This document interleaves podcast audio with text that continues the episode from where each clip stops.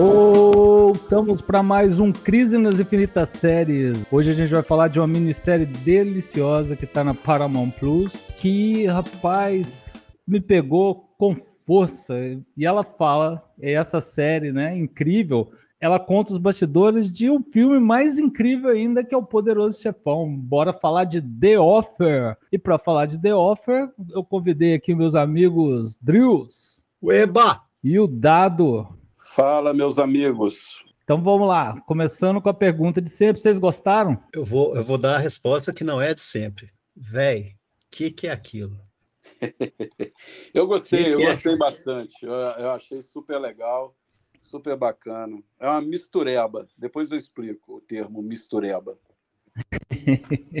Bom, eu, eu, já falei que eu achei a série deliciosa. É daquelas que você senta, quando você vê, você já assistiu cinco episódios de uma vez, que você não consegue parar, cara. É maravilhosa, assim. A, a série é, é, realmente incrível. Mas, primeiro, já que o filme fala do Poderoso Chefão, né? Como é que é a sua experiência com o Poderoso Chefão do Coppola? Deixa eu contar aqui. É de fato, eu, eu não assisti o Poderoso Chefão quando foi lançado no cinema. Eu era criancinha. Para mim, cinema naquela época era Tom e Jerry, no máximo, né? É, gente, passava Tom e Jerry no cinema. E quando o videocassete apareceu, né, já década de 80, 82, 83, sei lá, um tio meu comprou um videocassete, né, e era aquela novidade e tal, parará. E ele foi viajar e me pediu para ficar tomando conta da casa dele. E eu, cara, é, peguei a carteirinha dele do Videoclube do Brasil. O Videoclube do Brasil era um, um, foi das primeiras locadoras de vídeo que tinha fitas não oficiais. As fitas, né, eram, é, digamos assim, alternativas. Peguei a carteirinha do Videoclube do Brasil, cara, e os filmes que eu peguei para ver foram Scarface e O Poderoso Chefão. Cara, era é, é, assim, eu, eu, eu gostava muito de cinema já na época, tinha meus, meus 15 anos. Tinha ânsia por assistir esse filme, ânsia mesmo. E aquela expectativa lá no alto e tal. E eis que eu sento, coloco a fita no videocassete, assisto o filme e fiquei em estado de graça. É, é um filme muito impactante, cara. Eu já devo ter assistido, não, não, não vou falar quantas vezes, cara, mas eu assisto o Poderoso Chefão assim, seguidamente. Eu, quando lançaram as, a, as fitas no Brasil, eu comprei as fitas. Quando lançaram em DVD, eu comprei de novo. Quando lançaram em Blu-ray, eu comprei de novo e agora chega. Tem três versões diferentes, né? Versões diferentes, assim, três mídias diferentes com o Poderoso Chefão aqui em casa. Eu adoro esse filme, adoro. Para mim, é, das melhores coisas que já foram feitas na história do cinema. Não tem cabimento. Eu, eu, eu sigo o relator aí também, porque ele aparece assim. A gente conhecia, mas na, no início da década de 80 era muito difícil você ter acesso ao que já tinha passado no cinema, né? Ou acontecia um retorno, ou você ficava sem ver, esperando passar na televisão, né? Uhum. E com a chegada do, do, do do Betamax e depois o VHS, é que eu tive a oportunidade de ver. E eu digo que, tranquilamente, é o filme que eu mais assisti na minha vida. O Poderoso Chefão, parte 1 e parte 2, são os filmes que eu mais assisti na minha vida. Eu, eu assisto sempre que eu vejo passando aí em algum stream, alguma coisa, eu, eu, eu assisto. Adoro. E, e, e um outro detalhe que, que assim mexia muito comigo em relação ao filme era a fotografia do filme. Eu tenho uma paixão absurda com fotografia e era algo que eu falava, cara, mas o filme é todo escuro, cara. A grande maioria das cenas, principalmente é, na parte 1 do filme, elas são muito escuras. E eu adorava aquilo, adorava. Eu acho assim, o, o Poderoso Chefão, na lista dos 100 mais, ele está, dos 50 mais, dos 10 mais, e a, na minha ela entra nos cinco mais. É, sei lá se, se eu coloco em primeiro ou segundo. Adoro o filme. É, cara, eu acho os, os dois primeiros ali, junto com o Apocalipse Sinal, as obras-primas do Coppola e são obras-primas do cinema, né, cara? É só filmaço na lista do cara, né? Eu, eu, é engraçado, assim, eu acho que a primeira vez que eu vi não foi VHS, foi na Globo, e a Globo tinha muito disso, né, de antes do filme passar, ficava a semana nos jornais aparecia um crítico ou outro para falar do filme, né? E toda vez que um crítico fala, não, isso é um clássico do cinema, eu ficava, não, preciso ver, preciso ver. Moleque passa alta, altas horas da noite na TV, você dorme, né? Não vê. Cara, eu, eu, a primeira vez que eu vi, eu nem dei tanta bola, assim, porque era muito menino também, né? E nem sei, se, falar real, acho que eu dormi no meio do filme, assim, porque era tarde, moleque, você já viu, né? E depois, quando eu revi, cara, eu já fiquei assim, uau, né? E eu lembro de pegar o livro do Mário Puzo para ler e falar, uau! Né? E a pergunta é por que que não, por que que não tem esse monte de história louca que tem no livro foi cortado, né? E a minissérie agora explica um monte de coisa. Deixa eu fazer. Cara, ah, fala. E, e, ano passado eu falei, não, eu vou rever, cara. Fazia tempo que eu não revia. Aí, cara, eu, eu fiz assim, em três dias seguidos eu vi os três, cara. Falei, falei, eu falei, porra, eu tinha esquecido tanto que era bom, sabe? Eu tinha esquecido tanto que era bom. Até o 3 eu gostei, o, que o 3 foi o único que eu vi no cinema. Eu falei, ah, na época eu não curti lá, não achei lá essas coisas, cara. A minissérie, assim, eu acho que é uma das coisas mais fantásticas dela, você já vou abrir para uma pergunta também, que os bastidores da série, a história é tão surreal, é tão surreal, não sei até quando aquilo é verdade ou quanto é ficção para deixar interessante, cara. Isso. Porque é muito, é muito legal a história, cara. Deixa eu fazer duas observações aqui, só voltando um, um pouquinho para trás. Eu assisti o Poderoso Chefão já mais de uma vez no cinema, né? Antigamente tinha os cinemas é, faziam festivais, né? Mostravam filmes antigos e tal. Então eu tive a oportunidade de ver o Poderoso Chefão no cinema mais de uma vez enquanto eu estava em Belo Horizonte, que foi quando isso acontecia nos cinemas lá, né? É, principalmente ali no Royal e no Roxy. Rox. É. Ah, matou. Eu vi no Rock. É, pois é, eu, eu, no Royal e no Roxy sempre tinha esses festivais e eu é. vi o Poderoso Chefão várias vezes, várias vezes. E Blade a... Runner. Blade Runner. Blade o, o, esse menino Jocélio falou o um negócio do livro, né? Antes de assistir o filme, eu li o livro. E mesmo assim, cara, o, o livro engoli, né? É um, é um livro, um tijolão, cara, e eu não conseguia parar de ler.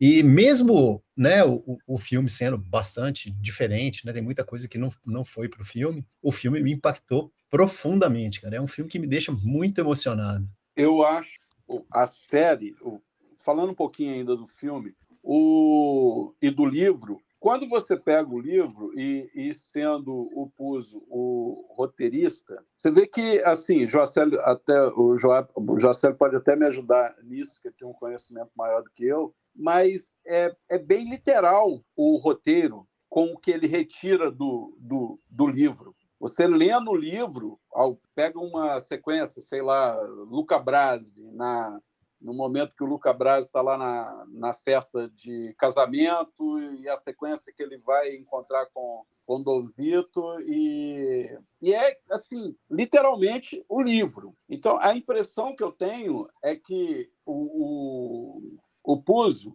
ele retira alguns trechos do livro, mas para o roteiro do filme, mas ele, ele deixa literalmente o que está escrito. Então, até fazer um exercício aqui com o Joacélio, se isso é comum quando você faz uma adaptação de um livro, ou se por ele ser um autor do livro, o autor do livro, se ele, sei lá, entre aspas, se ele exagera nessa, nessa retirada do livro para passar para o roteiro do filme. Cara, se a série mostrou que rolou, eu, de verdade, né? Não sei tanto, como eu disse, não sei o tanto de ficção tem, né? Para deixar mais interessante, né? Cara, o, o, eu acho que o, o, grande lance do livro são as histórias que não tem no, no filme, sabe? Uhum. Do, da a forma como ele preenche, né? Mas essa coisa do roteiro, óbvio que o, que o autor do livro está escrevendo ali, a coisa funciona melhor, cara, sabe? Dentro de uma adaptação mais próxima, né? A gente pode uhum. ter, dar um exemplo aqui, por exemplo, o Clube da Luta, que o próprio escritor, né? Como é que é o nome dele? Ah, Chuck Palahniuk. Ele, ele não gosta do filme. E eu acho o filme muito mais interessante que o livro, assim. Pode jogar pedras, mas eu acho, entende? E ele falou mas... Hã? E ele foi o roteirista. Não, ele não foi o roteirista. Ah, entendeu? tá. Ele, não- ele nem gosta do filme. Então, eu só tô dando um- dois exemplos, assim, né? Porque eu acho que no filme tem isso o tempo todo, né, cara? É, por exemplo, por que, que o James canta no filme, né? Ele Sim. não, é, ele não é italiano, mas é o produtor que enfiou ele lá porque queria. Foi uma guerra de braço. Então, o fato de você ter o, o cara que escreveu o livro, ele ser o italiano, o diretor ser descendente, os dois ser- serem ítalo-americanos, né? Uhum. E eles entendem daquele universo, sabe? Eles bateram perna porque eles entendem daquele universo ali. Eu acho, eu acho que no caso do Poderoso Chefão, cara, o, o- o Coppola, cara, e isso é uma das partes mais legais da série, né? Que os atores que fazem, cara, é, é impagável, que é o Dan Flogger e o Patrick Gallo. Cara, é sensacional. Eu queria, eu podia ver mais duas, três temporadas só dos dois escrevendo roteiro, cara. E olha que o que eu tô falando aqui pode parecer muito chato, né, cara? Mas é muito divertido os dois trabalhando juntos. E eu- acho que no caso, não, não daria pra falar que o raio não vai cair duas vezes no mesmo lugar, porque eles sentaram de novo pra fazer o dois e foi sensacional, né? Sim. É, é um, é um daqueles momentos mágicos do universo, assim, que alinhou os planetas e deu tudo certo, assim. Eu, eu fazendo só um, um- um comentário aqui, é, teve essa série, esse retorno daquela série Justified, né, que é uma das minhas séries favoritas de todos os tempos, que é, é inspirado na obra do Elmo Leonard, né? E a série toda, o Elmo Leonard é, foi o último trabalho dele, né? Na produção da série, ele teve lá e botou a mão mesmo no negócio e trabalhou na série até o dia que ele morreu, né? Inclusive ele, ele passou, dizem que ele passou os últimos momentos dele passando para o pessoal o que, que tinha que fazer para na conclusão da série. E aí eles fizeram é, esse ano uma, uma continuação, né? Um, mais um, um capítulo da série, vamos dizer assim, mais uma temporada, né? Uma minissérie inspirada no mesmo personagem. Não usaram um livro que, que tem o, o personagem, né? O Raylan Givens. Eles usaram um outro livro e colocaram o Raylan Givens dentro da história. É, eu tenho algumas críticas, mas, cara, o, o livro que eles usaram, eu vou te dizer que 90% dos diálogos que estão na série são literalmente transcritos, são as mesmas palavras. Alguns diálogos acontecem em momentos diferentes, em situações diferentes, mas quase todos os diálogos, cara, são idênticos ao que tem no livro, palavra por palavra. Então, tem momentos que isso acontece mesmo. Eu gosto disso. O, no Game of Thrones também tem muito disso, né? Enquanto eles estavam calcando no livro, tava bom. Eles começaram a Sim. inventar o efeito borboleta do, do desencadeamento de ação, cagou tudo no final, né, cara? Credo, credo, credo. Ai, ai. Olha só, cara, eu, eu, eu acho interessante que a série, né, é, ela conta a história toda e tal, mas tem, um- tem um negócio, é, como é que eu vou dizer, cara? É uma história, cara, é, é uma história de gangster, né? É um filme de gangster, a, série, cara. Ela tá contando a história da produção, e eu lembrava, eu falei do Emo Leonard aqui, eu, eu ficava lembrando do Get Shorty, né? Que é um- o livro e filme, né? Do, base- o filme baseado no livro do, do Elmo Leonard, que é mais ou menos isso. São os, os cara da, o cara da máfia que quer se envolver no cinema. Eu lembrava do Elmo Leonard o tempo todo, cara, e o tanto que o, o, o que aparece na série é parecido com o que ele escreveu no livro, sabe? Assim, as ideias que as pessoas têm. tal. Tem aquele negócio todo, quem manda na cidade é máfia, cara. A máfia decide quem vai, quem não vai, se filma, se não filma, se pode alugar o, a casa, se não pode. É, você vê que enquanto enquanto enquanto eu- os italianos não começam a se convencer de que o filme é uma boa ideia, entendeu? E eles só começam a se convencer quando se envolvem com a produção, cara, dá tudo errado. Dá- não, não vai deixar acontecer, porque não, cara, estão falando mal de nós. Estão falando mal de nós, estão falando mal de nós. E, cara, é, é outra coisa, né? É outra coisa. Eu, eu tenho umas falas, cara, do, do Coppola no, no, no decorrer da série, cara. Quando ele começa a descrever o que, que é o filme, quando ele começa. Ele faz um maior discurso anticapitalista, e, e, se você parar para pensar, cara, ele não está falando aquilo de graça, ele não está falando aquilo para vender o filme. É o que o filme é de fato, entendeu? Quando você vai, você vai assistindo o filme, né? Você vai vendo que a, a, a família vai se envolvendo com o crime, porque é assim que tem que ser, cara, porque não tem outro jeito. E, e no Poderoso Chefão 2, né, isso fica bem mais claro, né, que vai contar a história do, do, do Vitor quando chegou nos Estados Unidos e tal. Então, bicho, a história da história, né? Os caras fazendo o filme, cara, é uma história de gangster, bicho. Os caras estão envolvidos com a máfia, tem assassinato, tem tudo. Todos os elementos que você tem nas histórias de gangster, né? Nos filmes de gangster, nos livros de gangster, estão ali, nessa série que é sobre a produção de um filme. Não era para ser um filme de gangster. É óbvio, né? Que eles deram, provavelmente deram uma, uma ênfase direcionando uhum. a interpretação para isso, cara. Mas eu achei sensacional, cara. Eu achei sensacional contar a história do Poderoso Chefão com uma série de gangster, bicho. É um barato esse negócio. Ela é perfeita nisso, porque ali você tem a, a história da produção, a história de como funciona a administração de um estúdio e, correndo paralelo a isso, a história sendo vivida ao vivo e a cores, que é o que você falou sobre os gangsters. Né? Então, quer dizer, a gente viveu ali o poderoso chefão, que é o Joey Colombo, né? no caso, o, o, o mafioso nova-iorquino lá, o Joey Colombo. A gente tem a, a figura do, do, do pessoal da Paramount, que também são um bando de mafiosos. e mais a, a equipe de, de produção, que era aquela queda de braço entre criação e quanto vai custar a criação, né?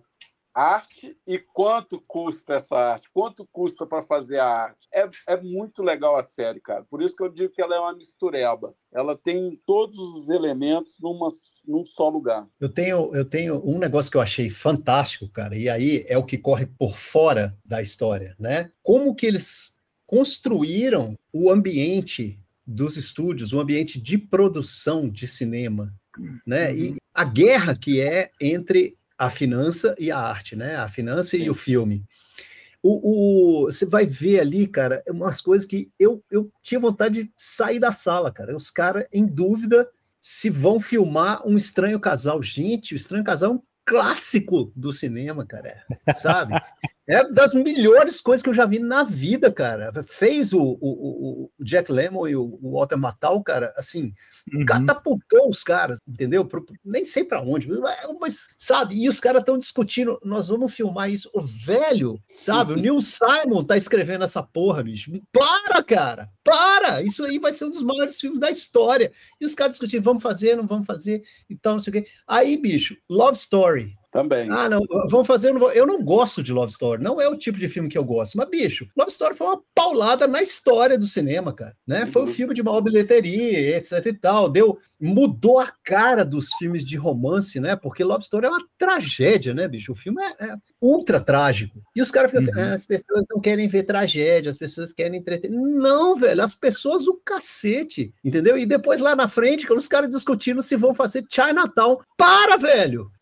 Para, cara! É um dos maiores filmes da história. E os caras ah, não vão fazer, a trama é muito complexa. Não, mas tem incesto no filme. Como é que nós vamos fazer isso? Sabe? Então, assim, esses exemplos que eles vão colocando, né? Que, que, que, que é o que está correndo por fora, né? Uhum. Que, que, ele mostra como que é o ambiente, cara, é feito de uma forma genial. E eles escolheram esses três exemplos para mim foram sensacionais, cara. Quem conhece cinema, quem viveu na, no começo, quem estava vivo no começo da década de 70, sabe o que, que esses filmes foram, sabe uhum. a paulada que isso foi. Entendeu? E, então, assim, e os caras estavam em dúvida, ah, vão fazer, não vão fazer, ah, custa quanto? Sabe, velho? Porra, que o, merda. O, o, o Drills, tem uma coisa muito legal e eficiente né, nesse, nesse jogo, né? É, é, assim, essa coisa do executivo, né? Eles botaram mais uma peça interessantíssima que é o contador, né? Não é só o executivo que faz merda, não.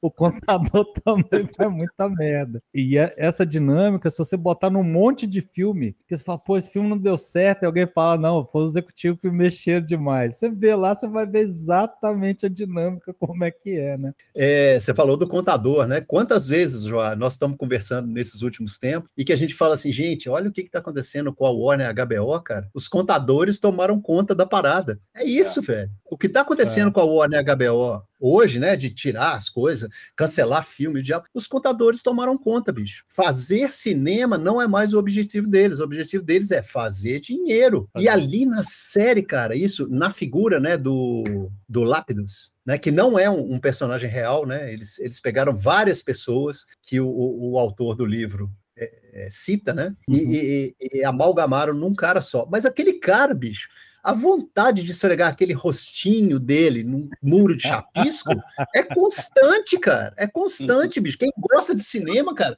não consegue ficar impassivo diante da atitude daquele cidadão, bicho. É, e a, é, e a Paramount, e a Paramount ela, ela, ela pertencia a um grupo financeiro onde os caras tinham de tudo, desde autopeça até padaria. Então. É, mas não está muito longe do que é hoje, não. Não, não, cada vez você pior. Só, você muda o. Você, é só você botar o Wall Street no lugar aí que vai dar igual o acionista de Wall Street, vai dar igual. Mesma coisa, mesma coisa. Então ali era sempre a preocupação do, do, do, do, conselho, se o conselho ia aprovar aquilo ou não. Só que o conselho, cara, não tinha um artista, né?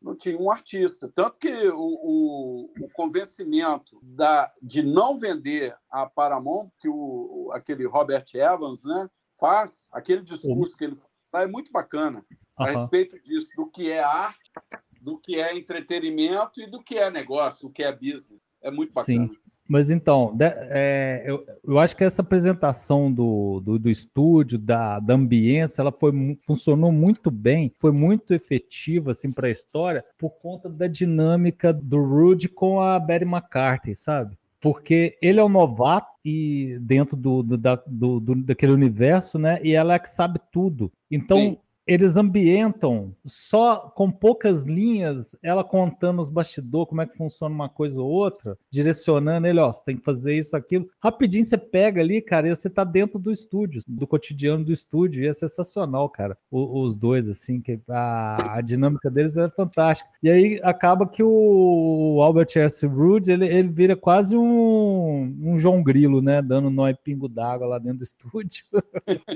Porque, pô, vai vai tirar a carta da manga. É daquelas coisas, né? Foi bem ficcionado, né? Porque ele tira muita carta da manga. Ele é um malandro carioca puro, né, cara? É, necessidade faz só pular, né? É, exatamente. Ele pula muito. Pula... Pô, você tem que negociar com a máfia, cara. tem que negociar com a máfia. Pô. Não é mole, não, amigo. Aquilo é sensacional. Tem, tem, um outro, tem um outro ponto da, da série que eu adorei, assim, como apaixonado pelo, pelo, pelo filme, é a quantidade de citação que eles fazem durante a série do filme. É, é, é muito massa, cara, porque é, é absurdo. Eu até anotei algumas aqui que eu achei sensacional, que é, por exemplo, a, a cena do, do, logo no início do filme, o Joey Colombo está ah, negociando, tá negociando com os Gambi, com o Gambino e um outro, uma uhum. outra família de mafiosos. E ele vai até o banheiro. Então ali, sim. cara, ele é literalmente o Michael Corleone. Eles refazem ele... a cena, né, cara? Eu, eu falei, ih, ela vai, vai dar merda, vai dar merda. É, exatamente, porque ele tá pegando a arma, ele tá olhando a arma e ele sai e eu falei, cara, ele vai matar os dois, igual o Michael matou. Mas aí, por sorte, não aconteceu. Uma outra cena também que eu acho assim sensacional é o momento em que o que o Al Pacino ele diz para o Rudd que ele não vai poder fazer o filme porque ele assinou um contrato com a MGM. Uhum. E quando ele sai de cena, que ele levanta e sai, ele faz o movimento que o Michael Corleone faz quando larga a arma. Quer dizer, Exatamente. ele tinha dado um tiro no, no Rudd, né? Uhum. Ele tinha dado um tiro nele e ele faz o movimento do braço como se ele estivesse largando a arma. Cara, é muito divertido aquilo. É sensacional, cara. Sensacional.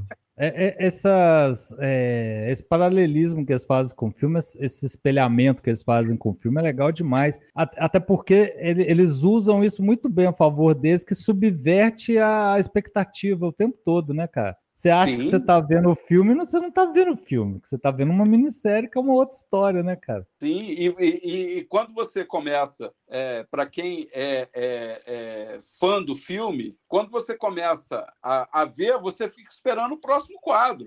Uhum. Putz, vai, quando é que ele vai fazer de novo? Pô, tem, tem um momento lá que eles estão indo numa direção, quando eles pegam o Rudd para levar, acho que é pela primeira vez, ao encontro de Joey Colombo, e, e aí eles mudam a direção e o cara, o, o aquele, aquele mafiosinho pequeno, fala assim: é, vá pela ponte. Cara, é, uhum. é, é, a ponte que o Michael Corleone, quando ele vai matar o, o Soloso, ele ele está indo no caminho e depois eles mudam o caminho, passando pela ponte. No caso lá, a ponte era de New Jersey. Uhum. É, mas assim, cara, é, é sensacional, cara. Eu, eu, foi delicioso isso. Dá, é. o, a cena do jantar, velho, aquilo é epifânico. Porra! Ah, cara, cara, que paulada, velho aquilo é demais, cara. E aí você vê, você vê o tesão do Coppola, né? Exatamente. É, no olhar do cara, o tesão do Coppola. Você vê que ele tá maluco com aquilo, cara. Cara, nós estamos comentando aqui, eu tô todo arrepiado, bicho, porque ali, naquele momento, o que que eles mostram, cara? Todos os atores se transformando nos personagens. É. é. Sabe? E o negócio vai descendo em né? Aquilo ali, bicho, vai, vai, é. vai, ah, tem aquela dinâmica do diálogo e tal, e vai abrindo, vai levantando as camadas, bicho. E, e a cada fala o pessoal tá mais dentro do personagem, sabe? É, é, é, é muito maravilhoso aquilo, cara. Eu, eu, eu, acabei de assistir o episódio, falei, não, para, voltei a assistir essa cena de novo, cara, porque é, é muito fenomenal isso, cara. É, é sensacional, cara. Ô, Drius, Oi. É, eu, eu tô registrando uns ensaios de teatro e eles me botaram no grupo do. do, do no grupo do, do, dos atores, né? Do, uhum. Da produção e dos atores, velho. Hoje começou umas conversas lá, falei, mas que porra é essa? Que trem esquisito, velho. Aí passou um pouquinho e falei, ah, estão dando texto no WhatsApp da peça. e eu me lembrei na hora da cena, velho. Os é. caras começaram a brincar sabe, brincar da Sim. peça, dando, escrevendo no WhatsApp a sequência das falas, assim, um, eu falei, e eu, eu não, não decorei a peça, né, então fiquei achando engraçado, cara, e lembrei muito dessa cena, cara, que realmente é, é uma das melhores cenas junto com a do Malambrando, né, cara, que a do, sim, a do Malambrando, cara, não mostra nada, é. e você sabe que quem viu o filme sabe o que que deu, não precisa mostrar, sabe? Mas eles constroem aquela a, o Malombrando apresentando como ele vai fazer o Don Corleone, Corleone. Cara, que, que cena incrível, cara. Na hora que eu falei, não, não é possível. Sem ver, eu falei, ele é o, ele é o, é o sem ver ele transformar, né? Que a gente só vê a, a, a reação a da galera, né? do, é, principalmente do Coppola, né? É, principalmente do Coppola. É. Cara, eu falei assim, e, e, aquilo que eles falam assim, é, ele é o Don Corleone. Eu, eu, eu pensei alto aqui, cara, ele é o Don Corleone. Sem ver, eu já tava sumindo, cara. É. Mas muito legal, cara. É, Isso acontece cena... também no, no pedaço da, do, do copião que o que o, o Evans Sim. leva lá para o cara assistir e o cara fica chapado, assim, fala, pô. E, e, outra cena também desse impacto do que é o, do que é o cinema é quando me fugiu o nome aqui do, do CEO lá da, da, da Paramount, como é que era o nome do, do personagem? O Buldorn. Charles Buldorn. É, isso, isso que é quando ele assiste, que ele, ele assiste o, a, a cena do Alpatino matando o Soloso. É. Então, na, naquele momento, o, o barulho do tiro, ele causa o mesmo susto que causou uhum. no senhor da Paramount. O mesmo susto em mim, daquele barulho alto. Pá! Aí você, caraca. E nisso, parece que desperta no cara, né? O, Sim. O que estava diante dele. É, assim, tem, tem essa coisa muito legal, né, do, do filme o tempo todo dos, do artista, né, no caso Coppola, principalmente, até mais que o produtor. O produtor estava comprando a ideia dele, né, cara? E, e, e, aí, se, se for isso mesmo, que o cara era iniciante, ele só comprou a ideia porque ele era iniciante. Imagina se ele não fosse, cara. Ele Sim. ia ficar metendo o dedão lá. O Coppola ter altas brigas com ele também. Mas é um cara que comprou a ideia do Coppola e falou: vamos até o fim, né, cara? Isso é... Quem fez o filme é muito fã do filme. Quem fez a, a minissérie é muito fã do filme, né, cara? Porque os caras conhecem o filme assim de detalhes, assim, né, cara? É igual a gente essas a parte que ele nunca mostra uma sequência do filme, é sempre as pessoas reagindo ao filme, né? E, e, e, ele sempre escolhe uns momentos assim que tem certeza que todo mundo vai saber do que que tá falando, né? Cara, uma coisa também que eu fiquei assim de cara, assim, que alguns dos atores do elenco, né, que eles escolheram, tinha hora que eu falei assim, não é possível, cara, esse cara, onde que eles arrumaram o sósia do Coppola, saca? Não, o cara é igual ao Coppola. Impressionante. Impressionante. Cara, o, o, o, o, cara que faz o Alpatino não é tão parecido, mas a, a fotografia, a maquiagem deixam ele idêntico. O cara que faz o Malambranda também, mesma coisa. Chocante, então você, fala assim, não, você, você fica sem saber que, mas peraí, é ele ou não é? Eles fizeram, sabe, cara? O cara, o, o que eu fiquei mais de cara foi o cara que faz o Coppola, bicho, porque ele é fisicamente igual ao Coppola. É. E ele fala, cara, com o ritmo que o Coppola fala, sacou? Eu já vi, porra, já vi Coppola em entrevista, assim, adoidado. O cara fala igual o Coppola, o cara anda igual o Coppola, o cara se veste, é, se veste é óbvio, né? É, cara, Mas ele, o, ele é o, ele encarnou o Coppola, bicho. Impressionante, impressionante. Não, o Don Flogger manda bem demais. Bem demais. Impressionante. O cara que faz o Mario Puzo é tão legal que eu tava achando que era igual também. Depois eu, fui, eu fui fuçar lá, não, não é tão igual assim, calma é. lá. O cara, o cara é fenomenal, bicho. E é aquilo que você falou, a hora que os dois estão juntos naquela casa lá trabalhando, cara, tão um cheiro de coisa morta aqui. Ah, porque a faxineira não tá vindo. Sabe, ainda tem esses detalhes assim que são, né, essas coisas triviais, cara, que tomam alguma importância dentro da série. E isso é que faz, humaniza, né, demais os personagens. É sensacional. Uhum.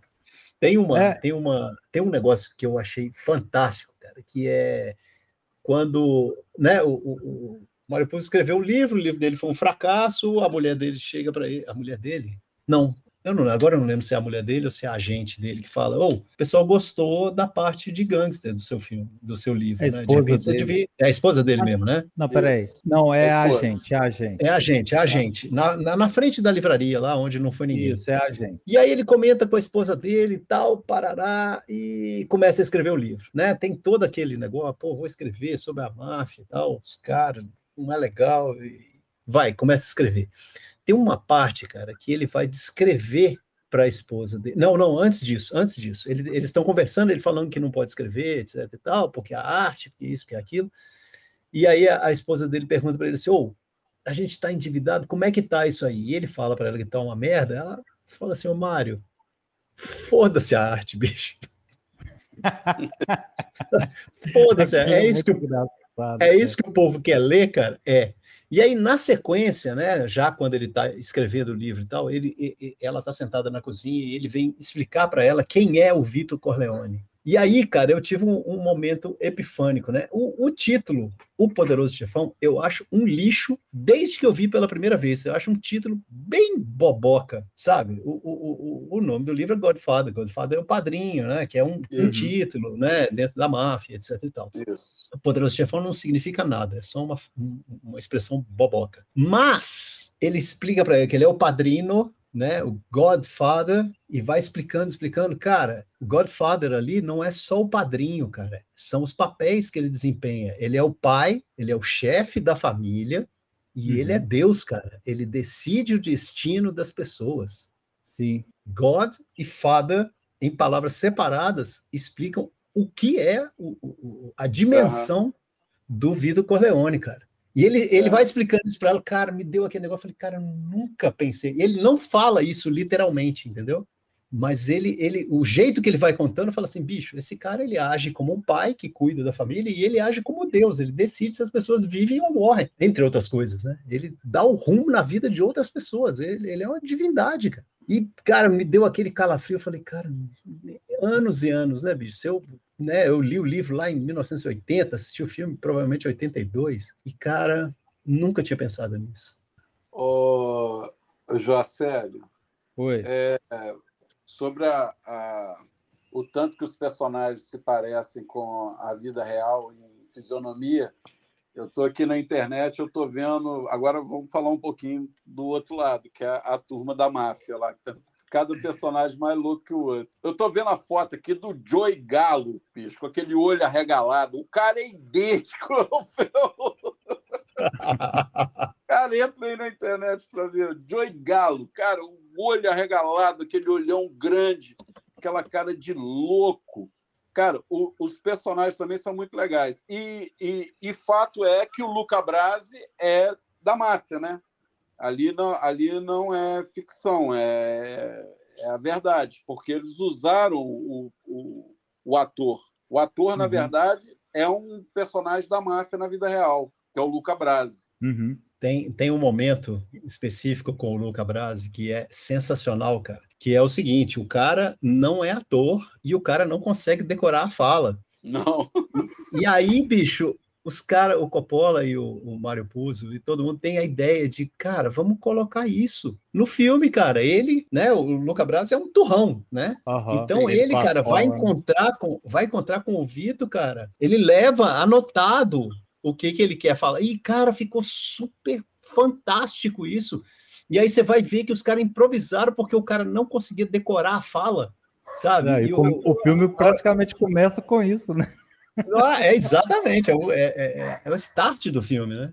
Eu tenho, tenho, lembrei aqui do, do que eu queria falar, que era uma, tem uma cena onde o Coppola tá com o cara lá da o contra-regra e, eles, e o cara está colocando a arma. E ele pede para mudar a arma de lugar para o Alpatino ter uma dificuldade de encontrá-la no, no momento. Uhum. E, e, quando você assiste o filme, o Alpatino tem essa dificuldade de achar a arma. E, e você vê que é algo natural, que ele está procurando, metendo a mão ali mesmo, procurando a arma. Parece que ela não está no ponto que ele estava procurando. E ele encontra ela depois. E ele usa. Aí a gente não sabe se isso é só uma ficção da série ou se foi baseado em fatos verídicos.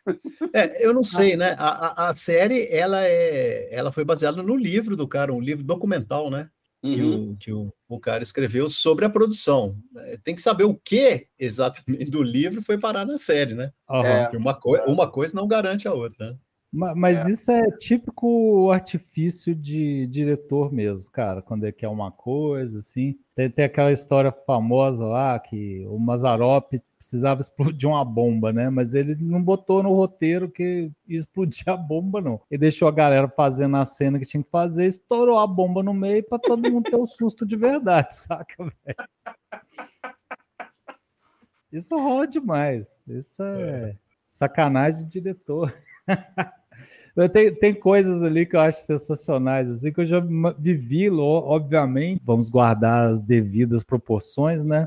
Uma das coisas é, que eu lembrei assim, é dessa guerra de diretor com produtor. Uma vez eu arrumei um diretor de arte foda para fazer o cenário, cara. O cara foi lá e fez o cenário. Na hora que o cenário ficou pronto, teve uma reunião das produtoras para me metralhar porque ficou uma bosta. Juntaram todas. E aí e elas falaram: não, nós vamos botar um pano por cima. Eu falei: você está louco? O negócio tá bonito pra caramba. Não, não pode ser assim, isso não vai funcionar, não sei o quê. Por sorte, o diretor de fotografia virou e falou: oh, gente, peraí. Aí foi lá e explicou: não, vai ficar melhor do outro jeito. Precisou do diretor de fotografia sentar do meu lado para falar: ó, oh, tá, o cara tá certo, vai funcionar, cara. E, e, a outra é aquela coisa do Mário Puzo com dinheiro, né, cara? Você precisa de dinheiro, você vira. Aí ele vira lá, e aí, você consegue escrever esse roteiro? É, escreve esse roteiro, te entrega em três dias com essa grana que você tá me prometendo. Cara, eu lembro uma vez que me convidaram para um projeto na África, velho. Eu lá, todo molecão, eles viraram assim: você, fala inglês? Eu falava fluentemente. Cheguei lá, velho. Eu falava um A de inglês, cara. Eu falei, não vou perder essa viagem nem fudendo, né, cara? Eu vou embora. Só que aí eu cheguei lá, fiz meu serviço e deu tudo certo, então ninguém reclamou, não. Ninguém nem percebeu, né? Não. não cara, o, o Alpatino não falava nada de italiano. Precisava? É, não, tem uma outra, tem uma outra, um outro momento que eu achei fantástico, cara. É que eles estão fazendo um, vão fazer um jantar, etc e tal, e o Coppola tá meio para baixo e ele levanta e fala assim: "Ô, oh, é, eu marquei de, marquei de jantar na casa do Martin Scorsese para eu gravar a família dele conversando e trazer de referência de sotaque para a galera. Cara, achei sensacional isso, sensacional isso. Tanto o Coppola quanto o Scorsese são uns caras muito de família, né? A mãe do, a mãe do Scorsese aparece num punhado de filme dele. É um negócio ah, é legal. Né? É. E tem um outro negócio interessante, cara. A cozinha da casa do, do Mário Puzo é muito hum. parecida com a cozinha da casa do Jake LaMotta no Toro Indomável, cara. Eu fiquei até pensando se eles não, não copiaram o, o, cenário, mas depois, né, Nova York, Brooklyn, deve ser tudo igual, né, cara? As casas devem ser tudo igual. Depois, quando eu fui nos Estados Unidos e entrei nas casas, lá eu ia de um Airbnb, a cada dois dias eu tava num Airbnb diferente, né? Eu, eu depois que eu vi a, a, como é que as casas de drywall funcionam, eu fiquei, a minha sensação o tempo todo que eu tava em cenário hollywoodiano, saca? Você abre a porta do outro lado não tinha nada, cara, porque não faz, pra gente estar tá acostumado com concreto não faz sentido nenhum, né, cara? É, não, não faz, cara. É, é muito esquisito, cara. Eu, eu, eu, eu, em Nova York, eu fiquei no Brooklyn né? Então a gente viveu muito daquilo ali, cara, aqueles prédios, né, que os apartamentos foram subdivididos em micro apartamentos, né? e aí é tudo remendado de qualquer jeito, cara, é, é um negócio muito doido. Ah, tem, tem um outro um, um outro momento na série que eu que, eh, teve vários momentos, né, que eu delirei, cara, com o que estava acontecendo, mas é o, o momento que o Rudy vai com a Françoise no cinema e eles estão assistindo Planeta dos Macacos. Ah, verdade. Cara, e aí, cara, mostra a, a cena do final, né? E aquele. Oh! Cara, me transmitiu direitinho. Eu, eu, eu, eu me senti é. o mesmo que eu senti quando eu vi Planeta dos Macacos pela primeira vez naquela cena. Foi aquele, aquela sensação de caceta, olha isso. E aí, cara, é, sai todo mundo e o cara fica, né? Acaba os créditos, acende a luz, cinema vazio e ele é Françoise. E ele ficou para trás, a Françoise ficou com ele, aí ela vai perguntar para ele, falou assim, cara, é isso. Eu vou mexer com o cinema, porque é isso. Olha aqui, essa experiência que a gente viveu aqui hoje, 300 pessoas entrando em êxtase por conta de uma cena, isso não acontece na televisão, cara. Você não vê isso na televisão, isso não funciona na televisão.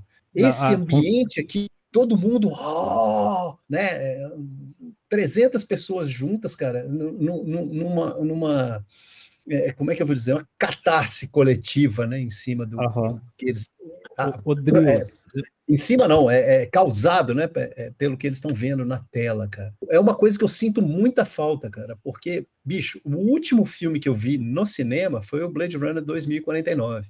E eu não Faz tô conseguindo tempo. ir no cinema. Tá, tem muito tempo, cara. Mas eu não consigo ir no cinema, cara. Porque chega lá, tem maluco conversando, atendendo é, celular, sabe? O que era isso no passado, cara? Eu, eu era um moleque, bicho, que eu juntava minha grana do lanche para ir pro cinema. Eu ia no cinema três, quatro vezes por semana, quando eu morava em São Paulo, cara. E, e, e, e o tempo que eu era solteiro, cara. Porque, velho, não tem filme para ver, eu ia ver de novo o filme que eu gostei mais, entendeu? Porque era uma coisa que eu simplesmente adorava, cara. Estar na sala de cinema compartilhando aquelas emoções com as outras pessoas, yeah. entendeu? Sentindo é, é, é, é, é a, a, aquela, aquela onda de, de, de, de, sentimentos, né? aquela onda de, de de reações, cara. Isso é um negócio fantástico, cara. É. E hoje as pessoas não fazem mais isso, bicho. Os caras vão no cinema, não dão valor nem pro ingresso caríssimo que eles pagaram, nem fica lá dentro batendo papo, não, sabe? Então é, eu é. parei, eu parei de ir é no uma, cinema. É uma quantidade eu, de eu... pipoca que dá para alimentar uma cidade inteira, cara. É. Eu vou, eu vou no cinema para ver na tela grande, né?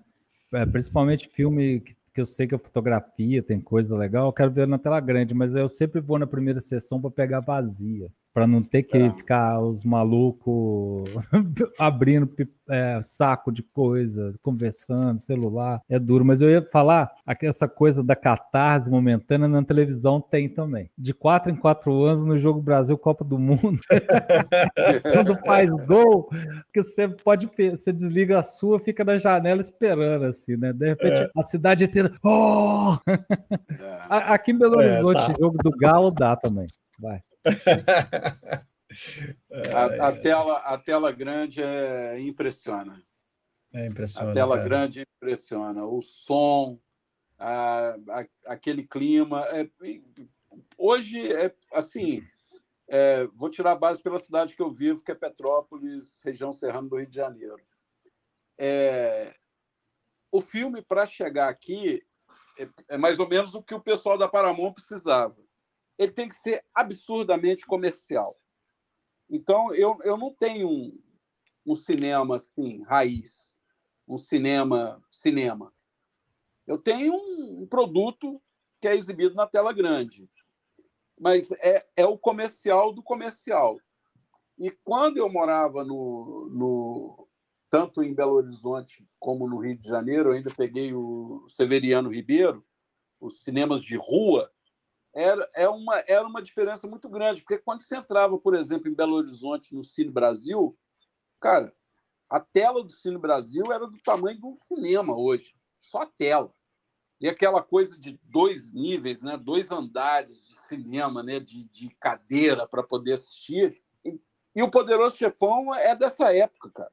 Então é. você vê que quando você assiste o Poderoso Chefão, mesmo hoje na televisão, mas se você escurecer a sala, apagar a luz e ficar só com a tela ali, o Poderoso Chefão é isso, cara. O Poderoso Chefão é cinema. É cinema. É, é algo assim. Por isso que eu não canso de assistir o filme. Porque toda vez ele me choca da mesma forma. Quando começa, que entra o Bonacera, né? Quando entra o Bonacera lá pedindo favor pro, pro Dom Vitor Corleone, cara, aquilo é, é um espetáculo, cara. Porque como o, até o próprio o, o Coppola mesmo, junto com o diretor de fotografia, falou: eu, eu quero isso aqui, Caravaggio, né? Eu quero uhum. isso aqui. Eu quero o black e o white. É sensacional, cara. Eu sinto muita eu saudade fiquei... de cinema. Quando eu estava vendo essa conversa dos dois, né? Eu, eu gosto muito de Caravaggio, né? Eu acho é um pintor que me toca muito. Eu fiquei pensando, cara, será que eu não comecei a gostar de Caravaggio? Foi por causa do Poderoso Chefão, bicho? Quem sabe? É possível, ah, cara, é possível. Porque é, a primeira vez mas... que eu vi o filme, eu certamente não sabia quem era Caravaggio. Não, mas... também não. Conhecendo você, eu acho que os filmes no ar também tem muito. Né? É, mas é, inclusive o, o, o Poderoso Chefão pode ter me levado para o noir, sabe lá, bicho? É. É. A técnica do chiaro escuro renascentista tá em todos eles. Tá, tá mesmo. É muito bom. E, e, e, e, agora falando do filme, né? Os personagens são muito bons, cara. Ah, personagens. Cara, que coisa fantástica, bicho. Né? Já falamos, falamos aqui do, do, do, do Lápidos, né? Que não é uma pessoa real, né? Mas é um amálgama. Mas mesmo ah. sendo um amálgama, que construção sensacional desse personagem, cara. Que cara não é? fantástico. É? Nossa.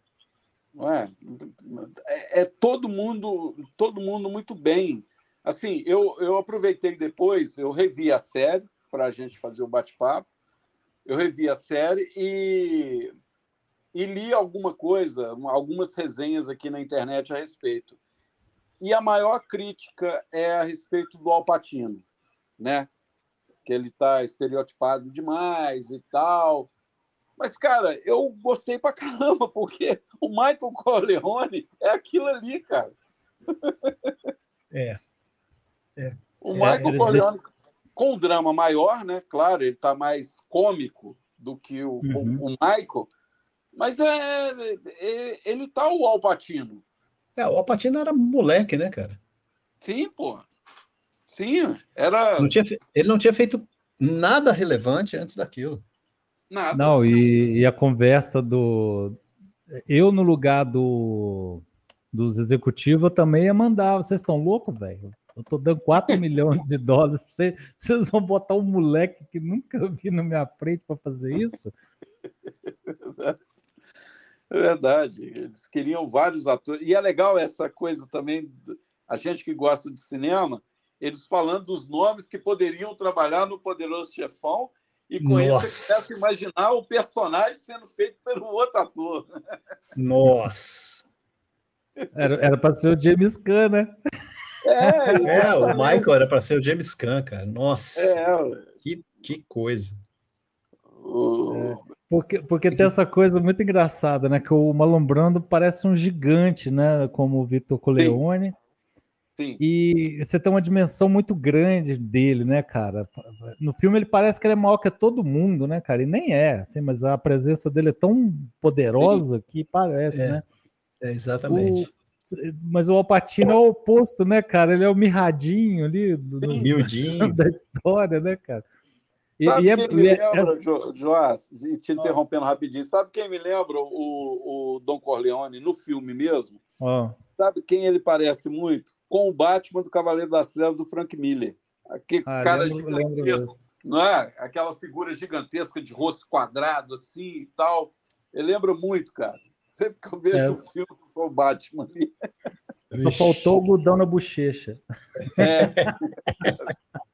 Gente, quando o malambrando vai puxando os lencinhos de papel, você sabe que é pra pôr na bochecha, eles não mostram, né? Você só eles vê a cara mostram. da galera. Sim, sim, sim, Cara, ele passando graxa no cabelo, velho. Aquilo é muito engraçado, velho. Não, é tem um detalhe, né? Fulana, traz a graxa de sapato preta, por favor. cara, olha o nível de improviso do negócio, cara. É. Mas o cara, né? E tem uma fala do, do Marlon Brando que eu achei ótima, né? Que é assim: não, não tô preocupado com o salário. Eu quero mais é deixar o Frank Sinatra puto. Puto. que, cara, que... É maravilhoso. A, a motivação dele é as do Frank, né? Hã? As do Frank, as, a, as aparições do Frank Sinatra também são sensacionais, cara. Sensacionais, cara. E, e, e é massa, assim, que... Puto da vida. Que tem uma coisa no filme, eu assisti o, o, filme, né? É melhor. Nem, o filme é menos, né? Porque eles cortaram, mas quando eu li o livro, eu, eu li e falei, porra, eles estão falando do Frank Sinatra aqui, não. Eu ficava o tempo todo achando que era ele, cara. É, bicho, essa história, essa história é pesada, cara. E Agora, olha só. Mesmo, ah, fala, fala, fala. Ele, não, era, era assim. mesmo. Ele Sim, era, tinha treta é, mesmo. Ele não escondia, não. Era algo claro. E no livro, é um, é um dos personagens que eu mais gosto, é isso, cara. Eu achava massa, assim. Eu, é uma das coisas que eu, a, a, a, putaria em Hollywood, eu falei, porra, o capítulo da putaria em Hollywood, eu falei, caralho, velho, por que, que não tem esse filme? é muito legal. É, é, pesado, cara, é pesado demais. Ah, o... Os, o... Eu, eu que gosto muito de uma festa, pô, eu morria de inveja do, do, do Evans, porque, cara, o cara ia para cada festa, maluco, pô, naquela série. Pô, sensacional, cara. As festas Oi, que eu frequentava, que delícia, meu Deus do céu. Cara, e o Evans, cara, é, é, é um personagem maravilhoso, cara. Muito. Que, que é, é bem aquilo, também, né? Mas é bem legal mesmo. Sim, cara, mas pensa que o cara, ao mesmo tempo, né, ele é o, o fundo poço da humanidade, cara, né? O cara que vive. Uh, um dos objetivos mor da vida dele é viver na esbórnia, né, bicho? O cara é. tá sempre chapando e cheirando e em festa e, e o cacete.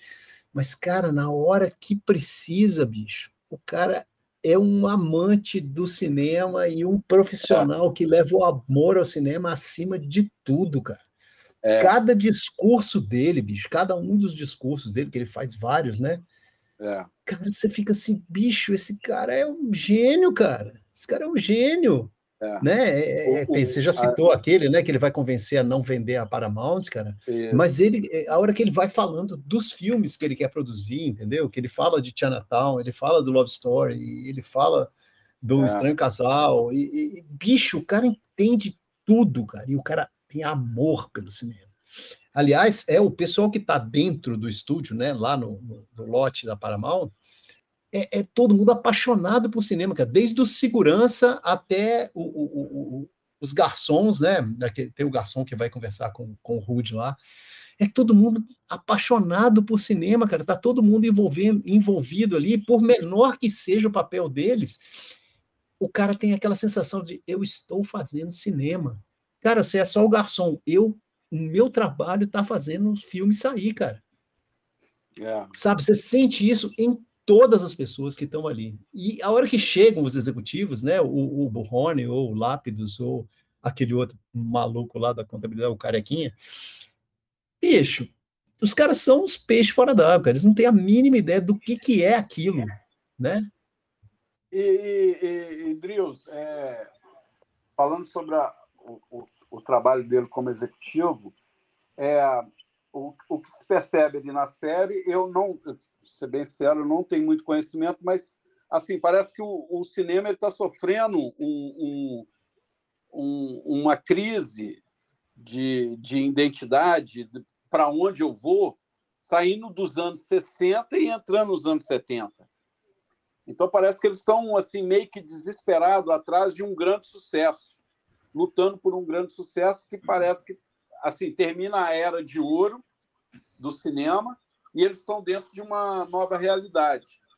Com o surgimento também de novos diretores, né? Porque você falou de Scarface, Brian de Palma, é, Martin Scorsese, o Coppola, um pouquinho mais para frente o Spielberg, George Lucas, que já é meados da década de 70, né?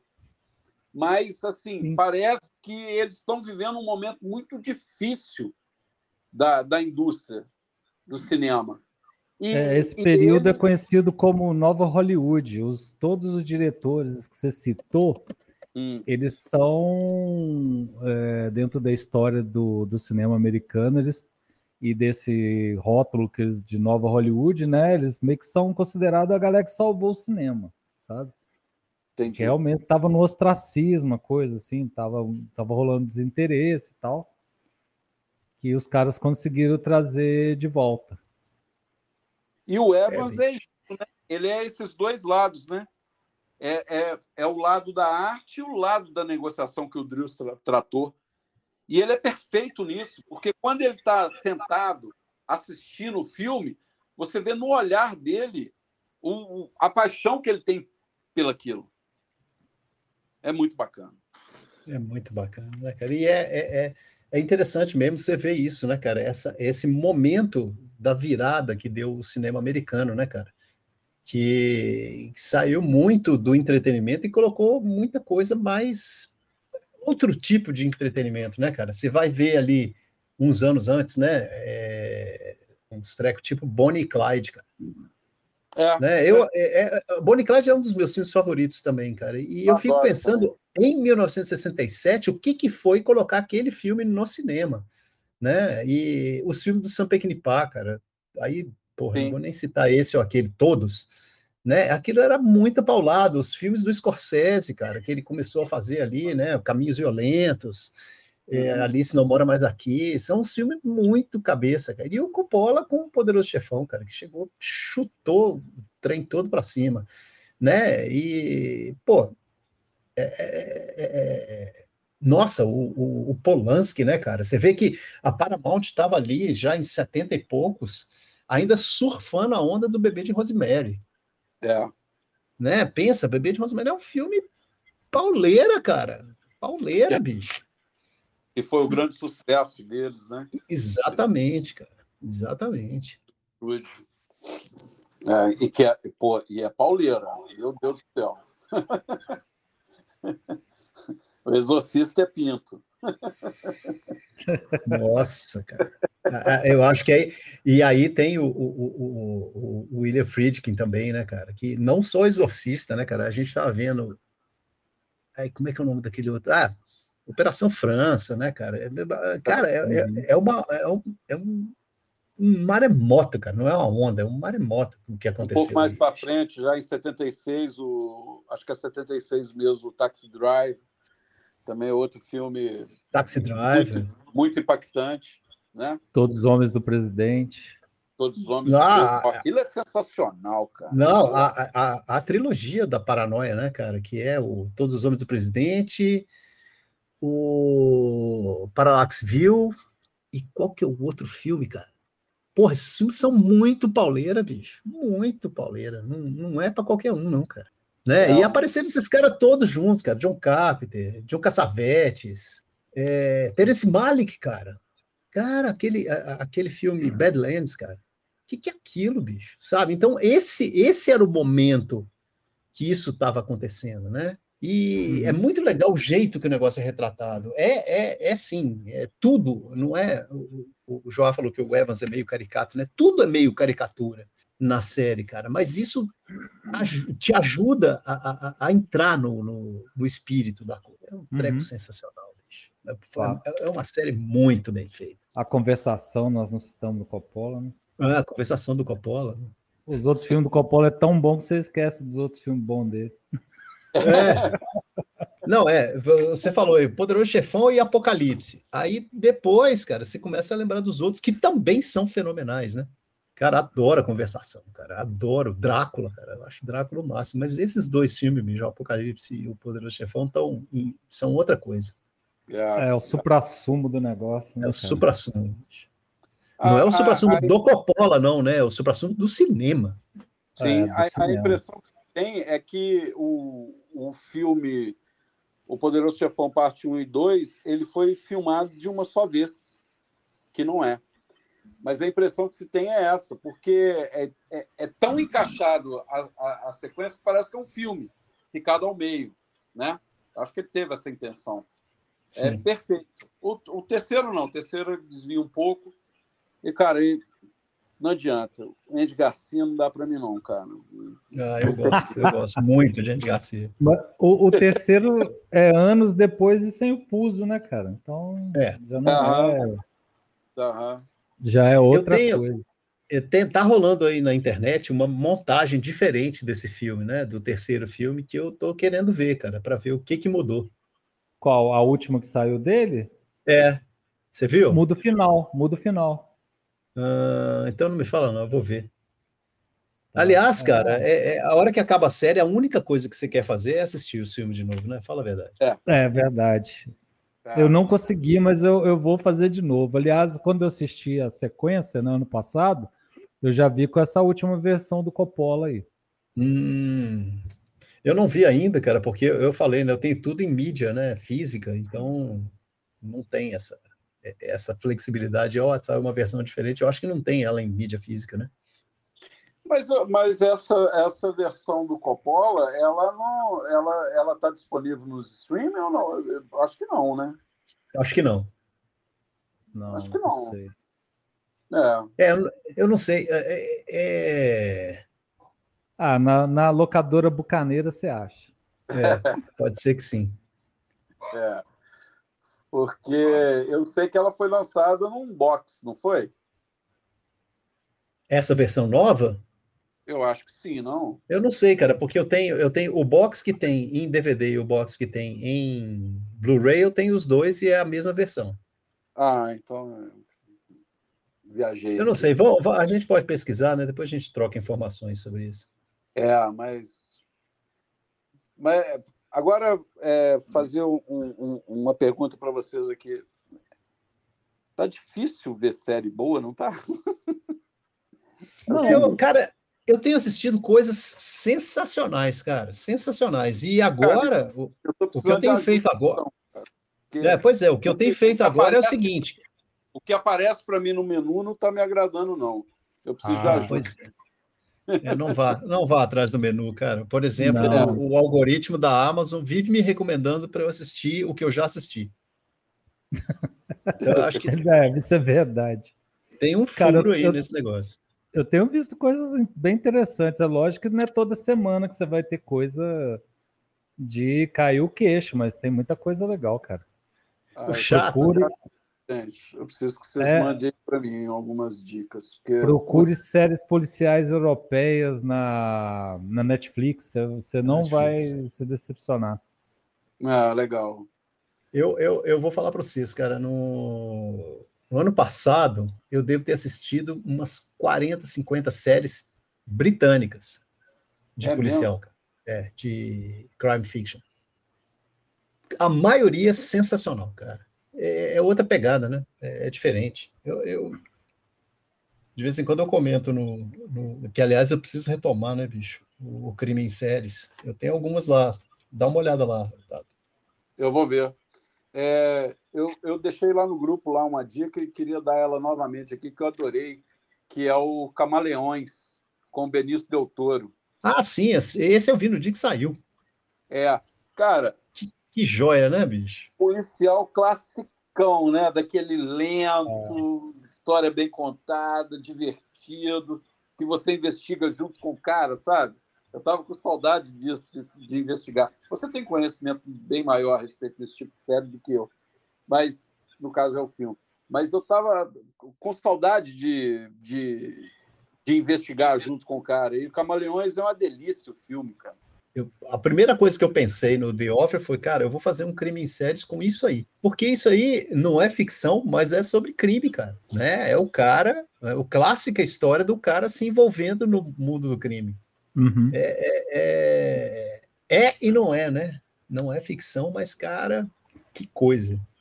Cabe é, na, na série tá, tá bem no fio da meada ali, né, cara? Exatamente. É, porque ele é, ele é meio. Ele é, é ele é conduzido, ele, ele, além de ser conduzido para aquilo por causa da necessidade dele, né? Ele começa a se apaixonar pela, pela, pelo, pelo jeito da máfia. Sim. Sabe? O envolvimento dele com o Joey Colombo. E aquela coisa, né, cara? O cara, cara o, que faz, o que faz um, um, uma estrutura criminosa funcionar é o poder que você ganha.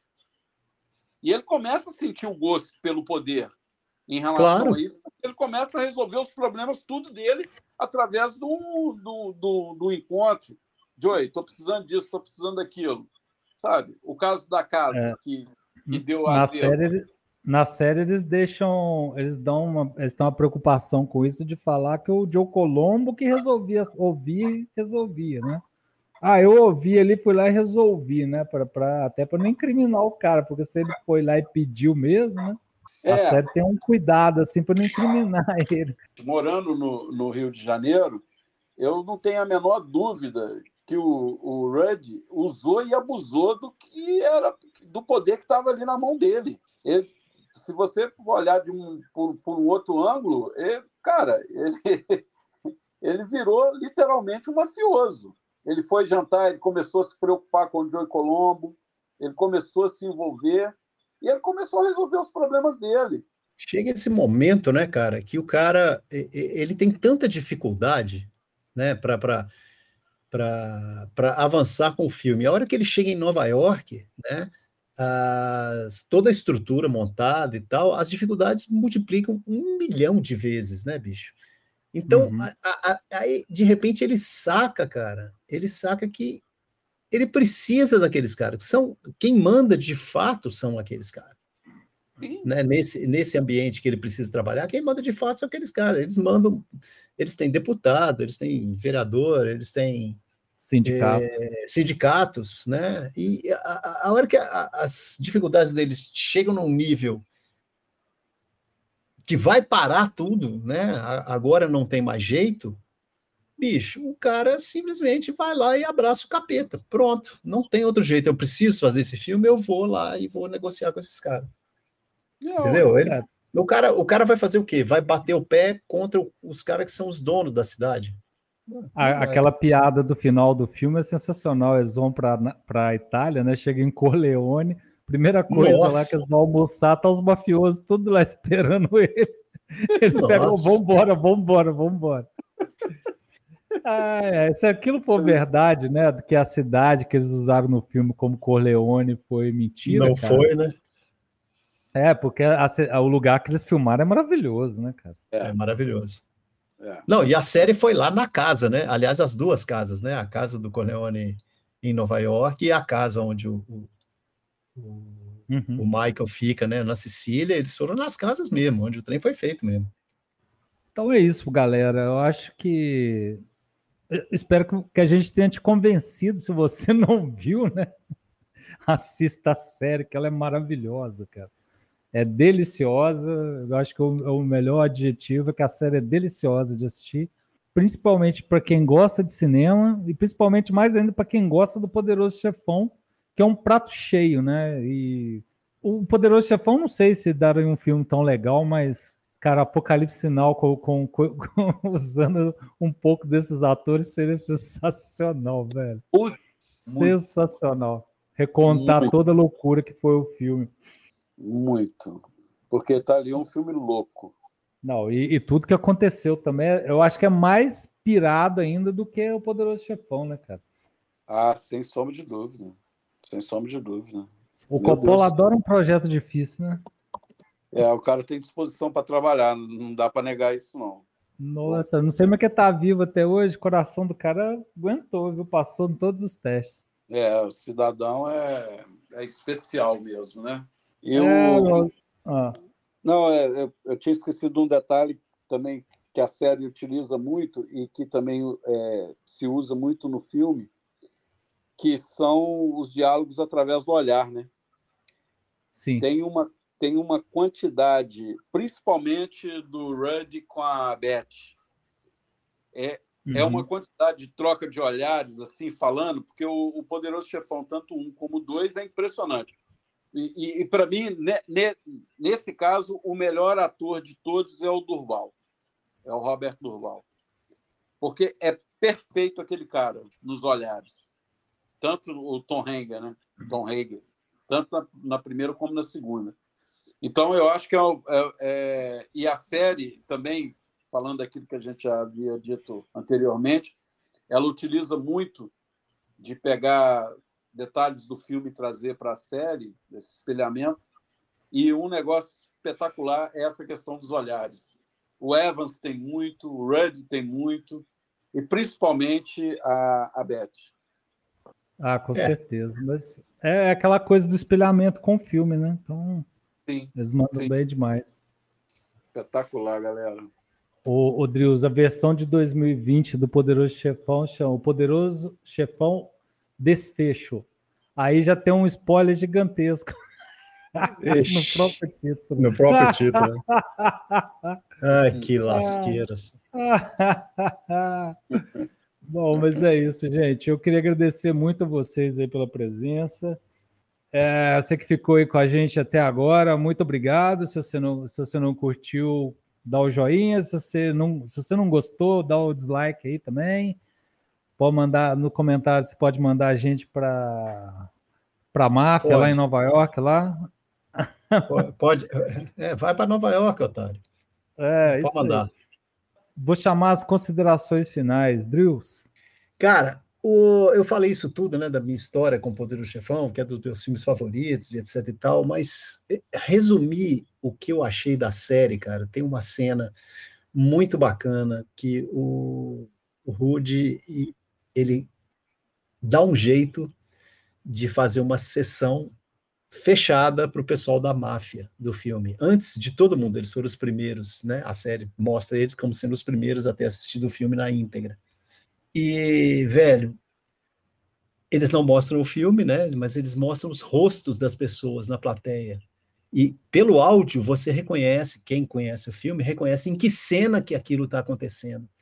E eu vi nos rostos daquelas pessoas a minha reação em cada uma daquelas cenas, sabe? E, e isso me, me, me, fez, primeiro que né, é, é, bateu forte assim, no aspecto emocional, eu fiquei muito emocionado com a série tinha momentos de indignação com as falas dos executivos e dos contadores, etc. Tal, e momentos de êxtase absoluto, sabe? De, que eles revelavam assim: ah, isso aconteceu por causa disso. Pô, o Luca Brasi com o bilhetinho é porque o cara não conseguia e tal, nós colocamos isso no filme e funcionou. Sabe, é, é, é você vê, o, o, é maravilhoso você ver o processo criativo, é maravilhoso você ver as pessoas lutando para o filme sair, lutando com eles mesmos, dentro da própria empresa, entendeu? É, é, é, tentando que o tempo todo convencer a própria empresa que aquilo é uma boa. Eu sou um especialista no negócio, mas ninguém acredita em mim, cara. Sabe? É, é então, momentos de indignação, momentos de epifania, momentos de, de, de, Pô, nem sei, cara, mas nesse momento, nesse momento que eles estão assistindo o filme e vai mostrando a, a, a, a, reação de cada um, cara, não tem jeito, eu não segurei, cara, eu abri o berreiro, cara. Sabe, chorei mesmo, porque eu vi ali, bicho, o que eu senti ali quando eu tinha meus 15 anos e assisti o filme pela primeira vez. E pena que eu não consigo assistir ele pela primeira vez de novo, cara. É, é, é, é fantástico. você fica com aquela. Você acaba a série, a única vontade que você tem é, cara, eu vou sentar e assistir esse filme. Ainda não consegui, né? Mas eu vou assistir mais uma vez, né? Não que eu precise da série para me incentivar, mas é porque a vontade é incontrolável. Eu queria deixar aqui um, um agradecimento é para o Eduardo Davis, que era para estar aqui com a gente, mas acabou que ele não. Ele teve uns problemas, ela não pôde estar aqui com a gente, mas desde que o Eduardo assistiu esse negócio, ele fala, velho, você vai adorar essa série, você tem que assistir essa série. Tem... Insistiu, insistiu, insistiu, uma vez por semana ele me falava, você já assistiu The Office? Você já assistiu The Office? Você já assistiu The Office? Isso está vindo desde o ano passado. Cara. E eu, por né, motivos mil, não estava assistindo. principalmente porque eu, eu, eu, não curto muito esse negócio de, de, entre aspas, documentário romanceado, né? Mas, cara, que como eu estava errado, bicho, como essa série é fantástica e como isso, quem gosta de cinema tem que assistir, cara. Tem, quem gosta de cinema tem que assistir isso. É, é, é sensacional, cara. Sensacional. Bate lá no fundo mesmo. E quem gosta do Poderoso Chefão, eu nem falo. Aí é, é, aí é sacanagem. O negócio é, é fantástico. Faça um esforço, bicho. Assista, são 10 episódios e você não consegue parar de ver. O maior problema é você não consegue parar de ver. Dado que considerações finais. Ah, eu sigo mais ou menos o que o Drius falou. E o que a série causou em mim foi a vontade de ver filme no cinema. Um desejo grande de voltar aí ao cinema para assistir um filme. Mas não um filme é, qualquer, essa turma aí dos blockbusters, mas sabe aquele desejo de ver o Poderoso Chefão, um filme tipo Poderoso Chefão no cinema, aquela coisa que você sai embriagado de lá, bêbado, aquela sensação que você fica pensando, vai embora para casa e o filme não sai de dentro de você, não sai da sua cabeça. É essa a sensação que tem quando eu vi a série, um desejo imenso de ir ao cinema. Um abraço. Então é isso, galera. Agradecer mais uma vez aqui o Dado e o Drius e pela audiência. A gente volta. É, a gente volta.